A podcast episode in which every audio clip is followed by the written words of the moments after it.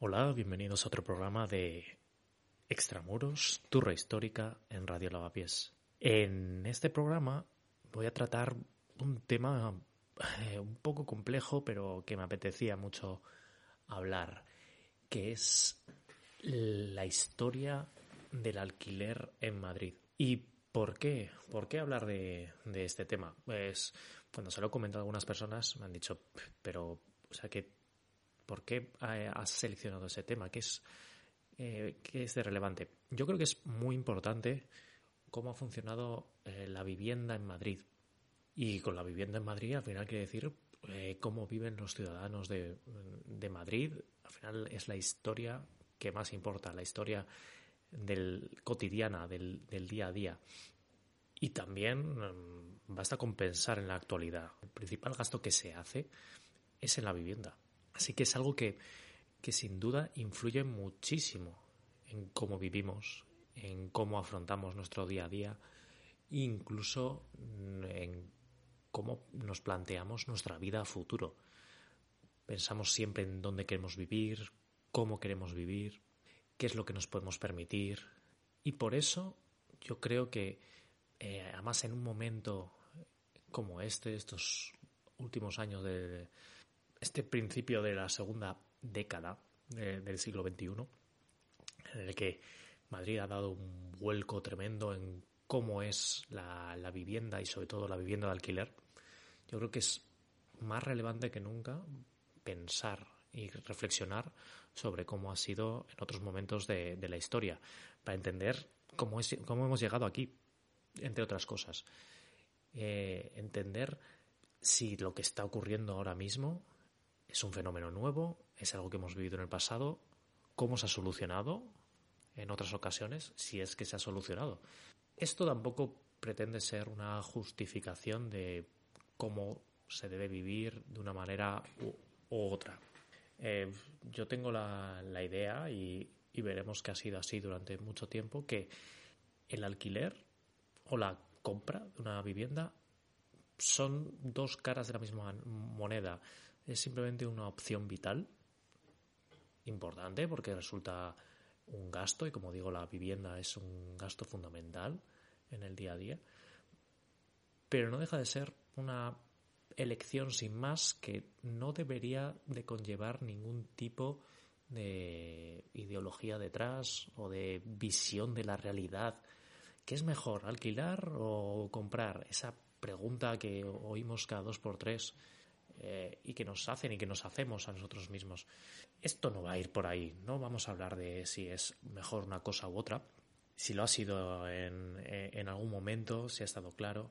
Lo que quiero es justamente romper todas esas ideas preconcebidas que podemos tener sobre la propiedad, propiedad de vivienda y el alquiler, y en especial en Madrid.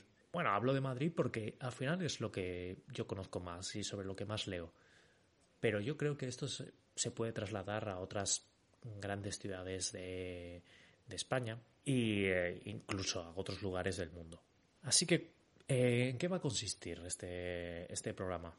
Bueno, yo eh, lo quiero dividir en dos partes porque es un tema tan extenso que creo que puede ser una turra demasiado intensa todo junto. Así que, primero, un primer programa en el que me gustaría decir y hablar y reflexionar sobre cómo, el cómo era el alquiler en Madrid hasta mediados del siglo XIX. Y luego otro programa en el que hablaremos de qué ocurrió a partir del siglo XIX, el siglo XX e incluso a lo mejor el XXI. Esos fenómenos de la vivienda y que, y que hicieron oscilar el alquiler, subir, bajar, no hablo solo de precios, sino en adopción del alquiler como una forma de habitabilidad. Hay una cosa que se discute cada dos por tres, muy de, discusión de barra de bares, eh, nunca nadie ha vivido de alquiler en España. Eh, eh, al final nunca es blanco o negro. depende mucho del momento en el que estemos hablando. Pero hay una realidad. Hay una realidad con datos que es actualmente en Madrid una cuarta parte de la población vive de alquiler. Un poco más de, una cuarta parte.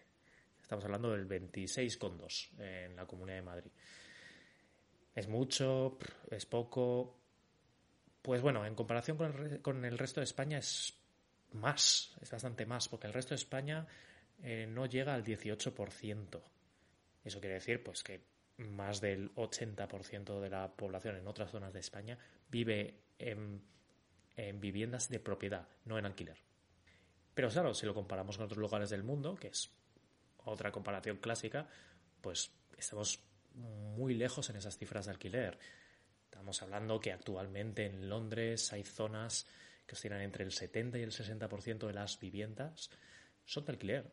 En Berlín el 75%. Pero claro, luego lo podemos comparar con lugares del este de Europa en el que más del 90% de las viviendas son de propiedad. Así que somos de los que más tenemos eh, vivienda en propiedad en, eh, Europa. Pero bueno, eso también veremos que ha cambiado. ¿Pero esto ha sido siempre así? Pues no. Realmente esto ha sido así desde los años 40 del siglo XX. En ese momento, la inmensa mayoría de los habitantes de las grandes ciudades españolas eh, vivían en viviendas de alquiler. Eso sí, siempre pensando en eh, grandes ciudades, no en pueblos, en localidades más pequeñas donde siempre ha funcionado de una manera distinta y probablemente la vivienda de propiedad siempre ha sido más importante. Pero hablando de grandes ciudades, ese es el dato, quedaros con ese dato. Hasta los años 40, la gran mayoría de la gente vivía de alquiler. Entonces algo ha pasado. Ya hablaremos de eso. Y bueno, eh, hay. Mm, yo, a mí me salta el, lado, el lado sociólogo. Y el lado sociólogo me dice que los cambios sociales no son casualidad ni son elecciones individuales. Podemos decir, no, cada uno vive donde quiere. Ya, pero hay corrientes sociales que dirigen eh, hacia una dirección u otra. Veremos cómo se dio este paso de mayoría de vivienda en alquiler a vivir en propiedad. Pero todavía no vamos a llegar ahí en este programa, porque vamos a retroceder mucho en el tiempo. Vamos a hablar a esa, ese Madrid de antes del siglo XV. Así que bienvenidos a este viaje de la historia del alquiler en Madrid y empezamos.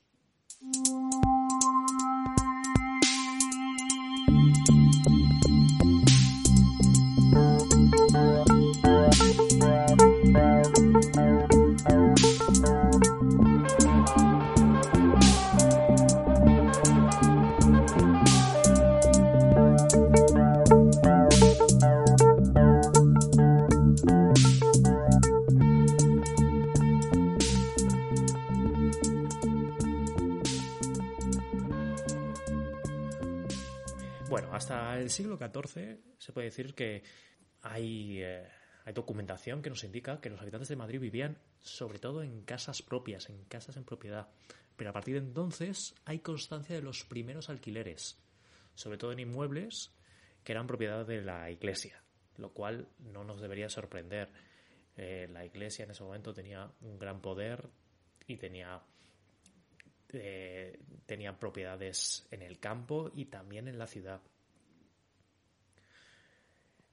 Recordemos esos arrendamientos de terrenos agrícolas de los que se, con los que se financiaba la Iglesia, el diezmo, ese, ese tipo de mm, rentas que les generaba a la Iglesia continuamente el alquilar terrenos. Pero también, como he dicho, también estaba ocurriendo lo mismo en la ciudad. Pero realmente no fue una cosa generalizada hasta el segundo cuarto del siglo XV, que es cuando se cree que empezaron a construirse edificaciones que ya se proyectaban para ser destinadas al alquiler. Esto es un cambio fundamental. No es que haya unos edificios y por circunstancias se, en un momento dado estén en propiedad o estén en alquiler. No, ya había la idea de construir para generar ese negocio, esas rentas por el alquiler y estamos hablando en el segundo cuarto del siglo XV. Esto aumentó muchísimo a partir del siglo XVI, una vez que Madrid ya fue capital y con la gran llegada de personas que acompañaban a la corte. Porque hubo ahí una, una gran demanda de vivienda. Y para absorberla eh, hubo que crear nuevas reglas.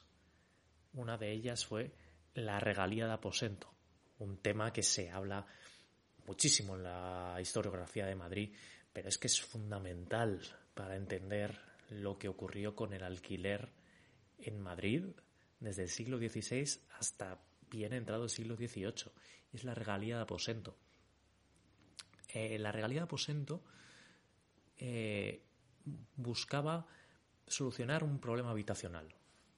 El problema habitacional surgió cuando se creó la.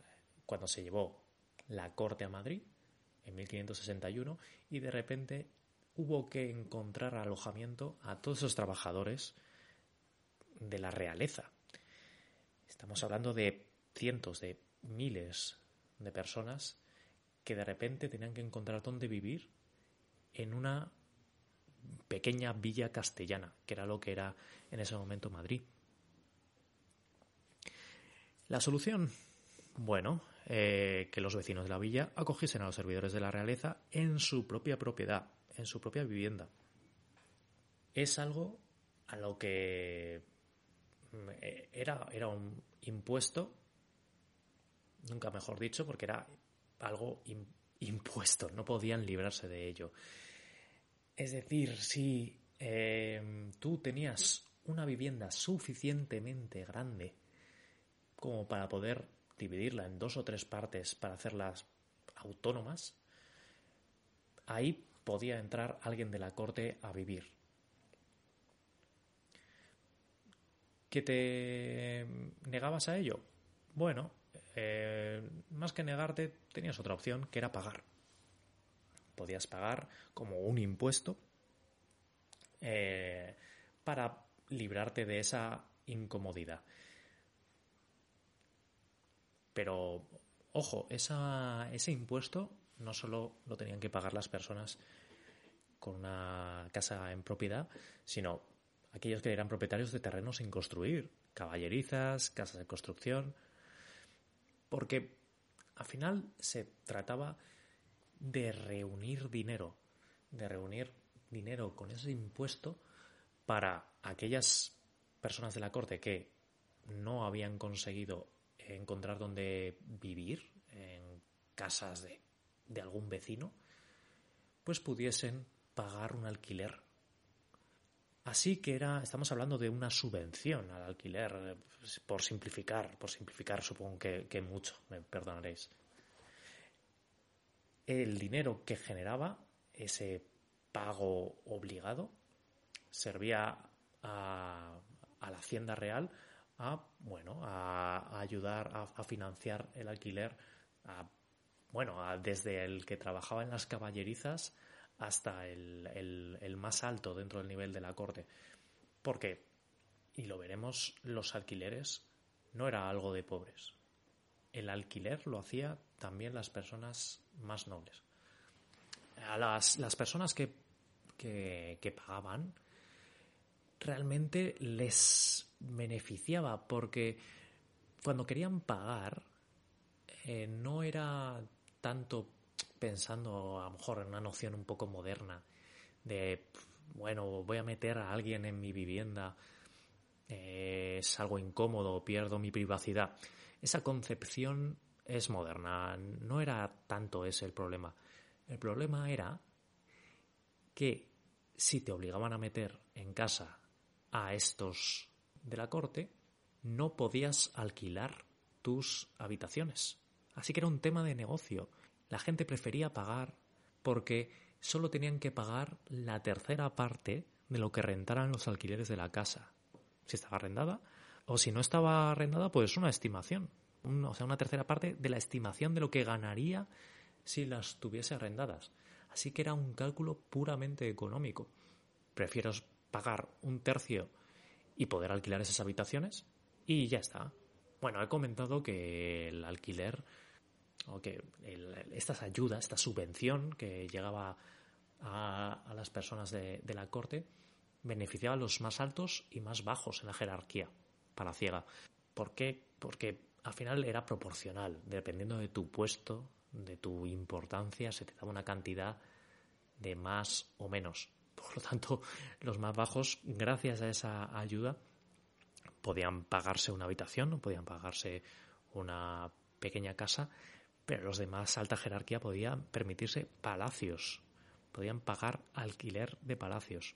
Y por lo que vemos no era nada anormal en Madrid. Nobles que vivían en, en alquiler en Madrid. Pues hay, se sabe por ejemplo que en 1737 el duque de Sesa vivía de alquiler, vivía en, la, en las Vistillas, en unas casas que eran propiedad de los duques del Infantado. Y como este hay muchísimos ejemplos del, eh, del siglo XVIII y antes. Estos alquileres que hacía la nobleza ocurrían en Madrid y también en todos los reales sitios. Cuando se iba a Aranjuez, por ejemplo, tenían que alquilar una, una vivienda y, bueno, pues eh, se utilizaba la misma dinámica. Y esto generó algo muy interesante también, pues eh, con la regalía de aposento llegó un fenómeno nuevo, que son los propietarios que empezaron a hacerse con un parque inmobiliario para alquilar.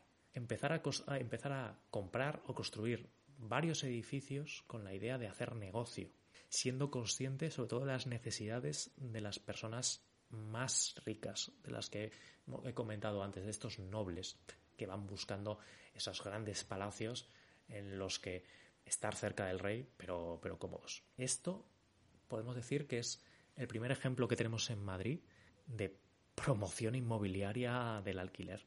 Así se hicieron auténticas fortunas.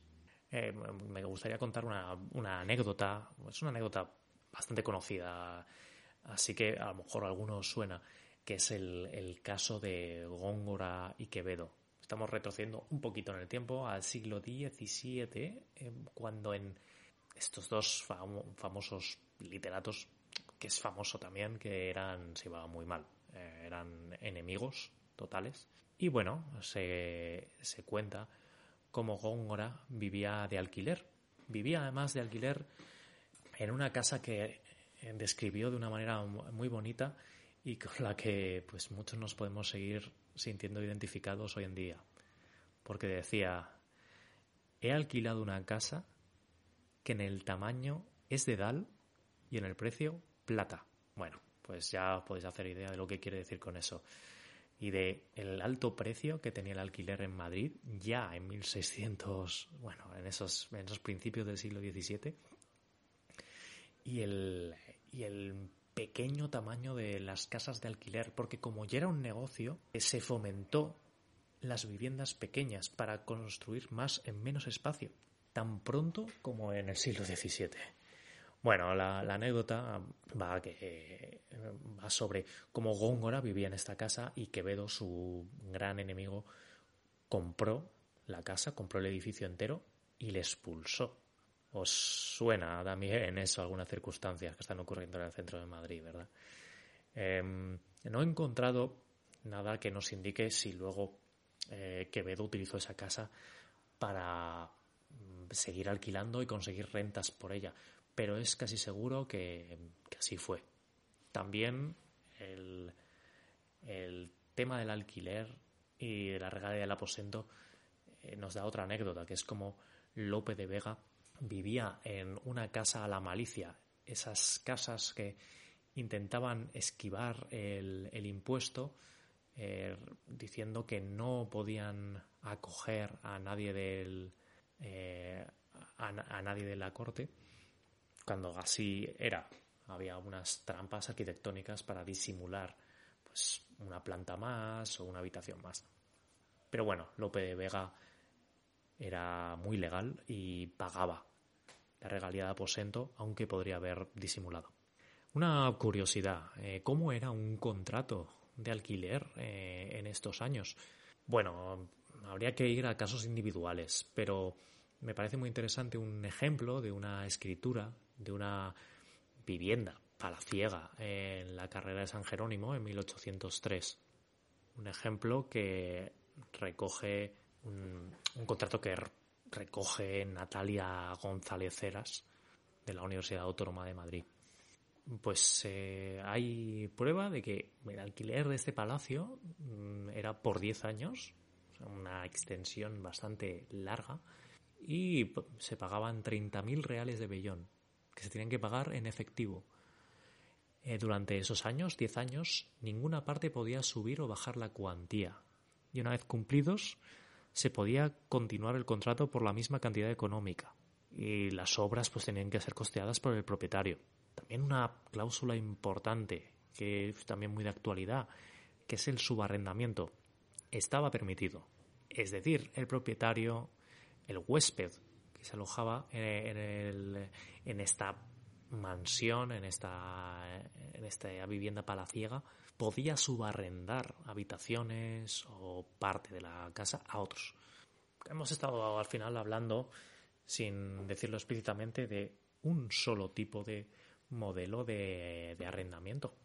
Hemos estado pensando en gente que alquilaba una, una casa, eh, pero no era la única manera de alquilar había una que al final ha continuado en nuevas versiones hasta hoy en día, que es el alquiler de habitaciones en las casas de huéspedes.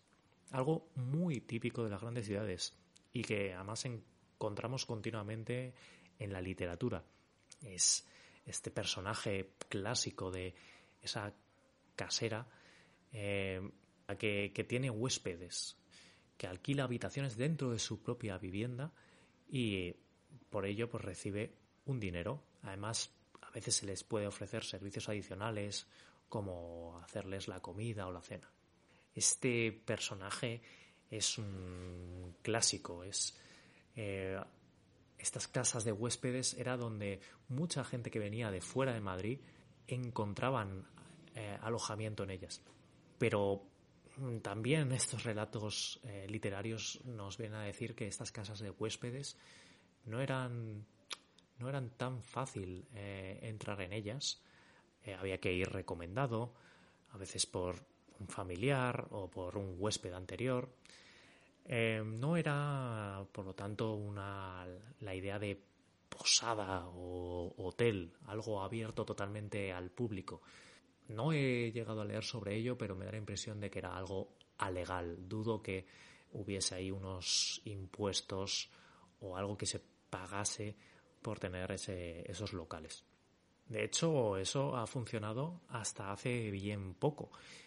Em, me han hablado que a lo mejor hace 50 años aproximadamente, un poco más, eh, la gente ponía, mm, la gente que tenía casas de huéspedes, las mujeres, porque muchas veces eran mujeres, ponían unos pañuelos en los balcones, unos pañuelos blancos, y eso significaba que había una casa de huéspedes ahí.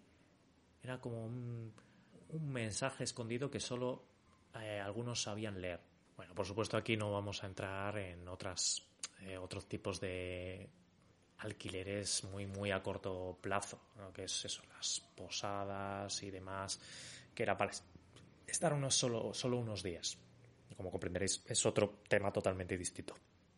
Y bueno, la figura esta de la casa de huéspedes os puede resultar incluso cercana, porque el modelo al final Airbnb, el Airbnb original, antes de que fuese ya totalmente corrompido, eh, era ese, era ir a vivir en la casa con alguien durante un tiempo. Y alquilabas una habitación y tenías derecho a utilizar pues otros servicios de, la casa, la cocina, el baño, etcétera. Luego ya sabemos cómo ha cambiado el modelo Airbnb a ser pues el modelo de turismo vacacional en el que se ofrecen directamente viviendas completas sin el propietario dentro. Así que al final hay dos tipos de propietarios de casas en, la capital en estos siglos, entre el siglo XV y el, y el XVIII, y bien entrado el XVIII. Los propietarios que habitan una vivienda destinada exclusivamente para dar cabida a una familia y otro modelo que es la de ciertos individuos que establecieron su residencia en casas con distribuciones arquitectónicas que las convertían en capaces de ser habitadas por varias familias, dando lugar a la convivencia entre el propietario y los inquilinos. Así que eh, este modelo de, la casa de huéspedes a veces eh, era algo mm, que sucedía. Ahí está ese ejemplo de eh, esa figura literaria de la viuda que tiene una gran casa en el centro de Madrid y alquila habitaciones, pero también se sabe que había individuos que ya directamente buscaban ese modelo. Adquirían una propiedad y empezaban a alquilar habitaciones para sacar renta. Una curiosidad, el alquiler de, muebles estaba a la orden del día, eh, por lo menos en el siglo XVIII. En los periódicos se ponían anuncios en los que se ofrecían eh, habitaciones, casas y se eh, ofrecía, pagando aparte, pues tenerla decorada. Vale, y llegamos al siglo XIX. El siglo XIX es un momento de cambios muy importante. No voy a entrar en todos los cambios políticos que, que existieron, que es otro tema que nos podemos volver locos. El siglo XIX en España fue muy movido. Para el tema que nos importa, tenemos que tener en cuenta que en el siglo XIX la aristocracia pierde las posesiones rurales. empiezan a tener que buscar otra manera de conseguir rentas y dirigen su mirada a los terrenos urbanos. Porque en el siglo XIX este crecimiento en Madrid se incrementó. Esa gran inmigración fue absorbida además por los barrios del sur. Y es ahí donde algunos de estos nobles dirigen su mirada a comprar viviendas, a invertir en viviendas que luego van a, van a poner en alquiler. Así que la promoción de inmuebles en la, en la ciudad se convertirá en un negocio muy rentable. Sobre todo construyendo viviendas económicas destinadas al, alquiler de la población obrera. Bueno, eso no suena, ¿no? Eh, es el modelo de Corralas. ese modelo de vivienda que ya he comentado en otro, en otro audio, en el que lo que primaba era poder meter a cuanta más gente mejor.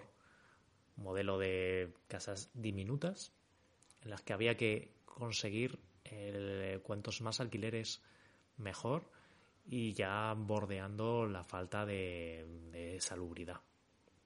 Estas casas de, de, corredor o corralas eran las de menor precio de alquiler del mercado y claro, estaban destinadas a este público obrero, a clases sociales pues más desfavorecidas, que se concentraban pues en, en la zona de, de lo que ahora sería lavapiés y alrededores.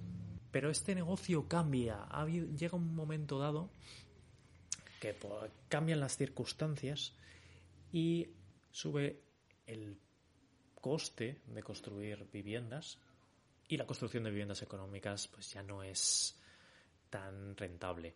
Entonces se pasa a darle, darle predominancia a la construcción de viviendas de calidad, viviendas que se van a alquilar caras. En este contexto el propietario especulaba con el terreno sin edificar o edificaba viviendas de lujo. Esta situación probablemente os suena, ¿verdad? Sí, es algo que está volviendo a ocurrir ahora mismo prevalece la construcción de eh, vivienda que va a ser alquilada muy cara y en cambio las viviendas potencialmente más eh, baratas no se están construyendo. Esto, volviendo al siglo XIX, eh, afectó muy negativamente a las capas sociales pues, más humildes.